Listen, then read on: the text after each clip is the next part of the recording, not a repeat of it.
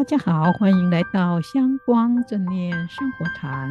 让我们一起以正念生活禅的智慧，探索转化生命的契机，解开生命中剪不断理还乱的纠缠。我是禅子，我是静观。今天的主题是歇心一下，清凉来。今天这个主题跟一首在禅释中可以看到的对联很有关系。这个对联呢是用一首禅诗写成的，而这个禅诗呢是清朝的时候彭敬典先生所写的。现在呢，我们可以在中国江西南昌翠岩寺的地藏殿，还有云南鹤庆瑞庆寺可以看得到。在台湾呢，也可以在竹南峨眉的金刚寺的山门里面看到这一首禅诗。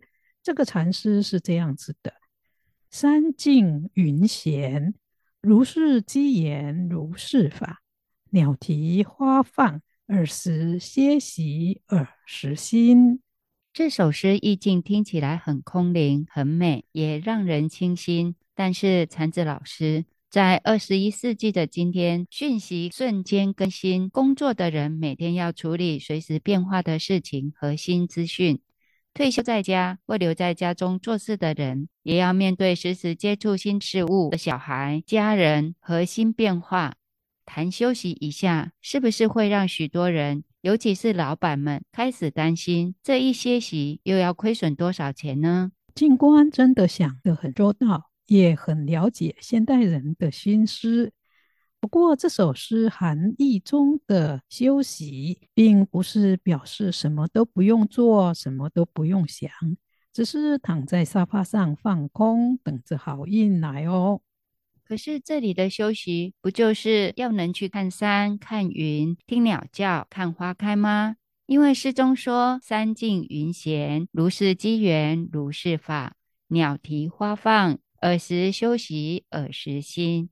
其实这里讲的休息，是指停一下争强斗胜、欲贪无尽以及苛求不断的心，还有一直盘算未来、纠缠过去以及茫然度日的烦恼心。诗中所说的“山静云闲，如是机缘，如是法”。指的是，如果我们能够偶尔放下凡尘俗事，看看悠远、安稳、平静的山群，好好活在当下，接受眼前的一切人事物，他们都会成为丰厚我们生命和深化我们人生历练的好法缘。而鸟啼发放，尔时休息，尔时心。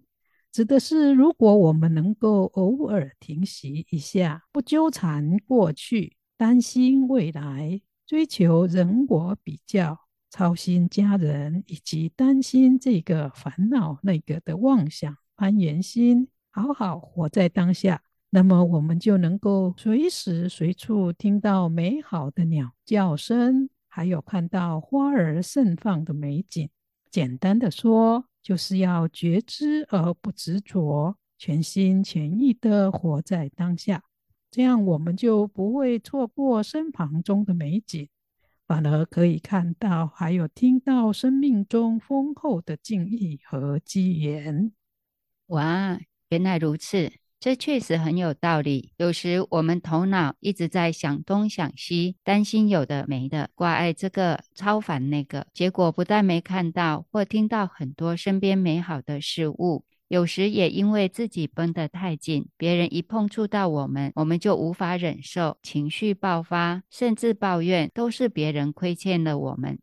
记得有一次参加香光山法尔学院的山林行香时，禅子老师要我们暂时止语，不交谈，只是打开眼睛、耳朵、鼻子、心事，专注品尝看到的花草树木，听到的虫鸣鸟叫，闻到的花香草味，以及领略到的清风吹拂。我才蓦然察觉，以前也随同学在这条山间小路上行走过多次，但每一次都忙着讲话。所以竟然一路下来都没发现到这条短短十五分钟的山间小路，竟然是充满令人惊艳的花木美景和丰富的生命交响曲。可见，平常充满心中的杂想妄念，让我们错失了多少眼前的美景和当下生命中的美好。静观说得真好。有时我们会以为一直忙，头脑动个不停，心中挂碍不断，超凡计划不停，才是活得很充实。但是这首诗提醒我们，有时候停下来，给自己一些时间和空间，好好的活在当下。以单纯不评价和包容欣赏的心去面对身边和眼前的人事物，反而是最有智慧和最好的处世之道，也是最能够让我们突破困顿的契机。我记得以前到高敏寺禅堂参禅的时候，就曾经有过这样的经验。禅堂里的规矩很严格，禅师要我们一刻都不能松散，而其中的跑香是要参禅的人一边参禅一边跑，我们必须保持最高的警觉，才能既跟得上，不掉队，不撞到别人，同时还要对所参的话头保持清楚专注的觉知。有时跑得快到就像风吹一样。这时，如果一打妄念，就会掉队或忘了参禅。但是如果能够全心全意地活在当下，心能够一直保持全神专注的参禅和跑香，不但不累，话头也会很清楚。所以，当禅师香板嘎然一声响起，参禅人全部立刻停住。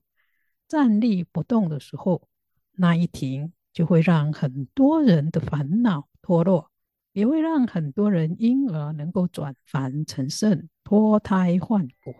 哇，原来如此！我想这首诗中的休息，也是如禅堂的跑香般，要我们在为生活、为工作和为家人，头脑和心绪忙得无法喘气时，能暂停一下，深刻的去体会。生命本性中的那份美好和丰富吧，确实如此。所以大家别忘了，不论你是忙得昏头转向，我忙着超凡这担心那的无厘头的忙，都在未来的这一周中练习歇心休息一下，暂时停住不断攀岩妄想的烦恼心。让生命中本有的清凉自在和智慧之心能够有流露出来的机会，这真的太重要了。谢谢禅子老师。很快的，我们节目也接近尾声，大家别忘了分享这么精彩又可以自助助人的节目哦。我们下周见，下周见。